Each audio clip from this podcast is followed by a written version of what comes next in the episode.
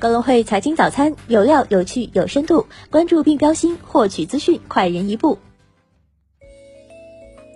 各位听众朋友，早上好！今天是二零二零年十月九号，星期五，我是主播荣熙。接下来，让我们一起来看看今天有哪些财经资讯值得大家关注吧。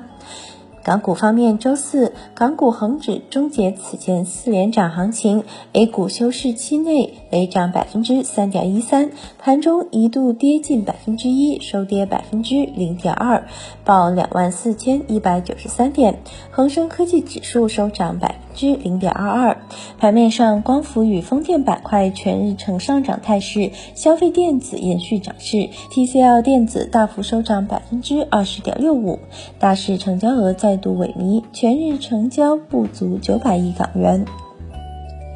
美股方面，三大指数全线收高，道指涨百分之零点四三，纳指涨百分之零点五，标普五百指数涨百分之零点八。大型科技股涨跌不一，Facebook 涨超百分之二，谷歌涨百分之一点七，苹果、亚马逊小幅收跌。航空股走高，联合大陆航空、达美航空、西南航空涨超百分之一。再关注一下宏观经济方面消息，国泰君安花长春团队认为，在投资、消费、出口全面改善的拉动下，中国三季度 GDP 增速有望达到百分之五点三，全年累计增速转正。香港金管局公布，今年九月底的官方外汇储备资产为四千五百三十三亿美元，较八月底的四千四百九十九亿美元增加三十四亿美元。欧洲央行会议纪要称，复苏是不对称的，制造业的复苏比服务业的复苏更为领先。预计近期通胀压力将保持不变。截至八月末，广东累计与港澳地区跨境人民币结算金额超十六万亿元人民币，人民币已成为粤港澳跨境收支第二大结算货币。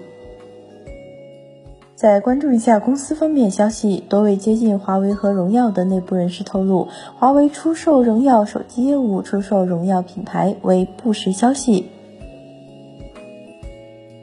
五只蚂蚁战配基金全部售罄，超千万人认购，相当于每秒钟有八个人购买。深圳市迅雷网络技术有限公司发布公告称，深圳市公安局通知已经对涉嫌财务侵占罪的陈磊等人进行立案侦查，呼吁陈磊尽快回国配合调查。特斯拉首席执行官马斯克周三表示，该公司明年将在柏林工厂生产采用新结构电池设计和技术的 Model Y。燕京啤酒发布公告称，该公司董事长、总经理赵晓东因涉嫌职务违法，被有关部门立案调查，并采取留置措施，不能正常履职。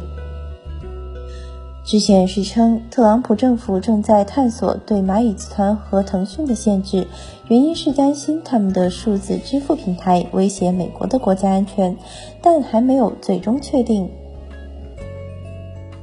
再关注一下股市方面消息，港交所二零二零年首九个月的总集资金额为四千七百三十八亿元，较去年同期的两千三百六十一亿元上升百分之一百零一。首九个月的首次公开招股集资金额为两千一百一十四亿元，较去年同期的一千三百三十九亿元上升百分之五十八。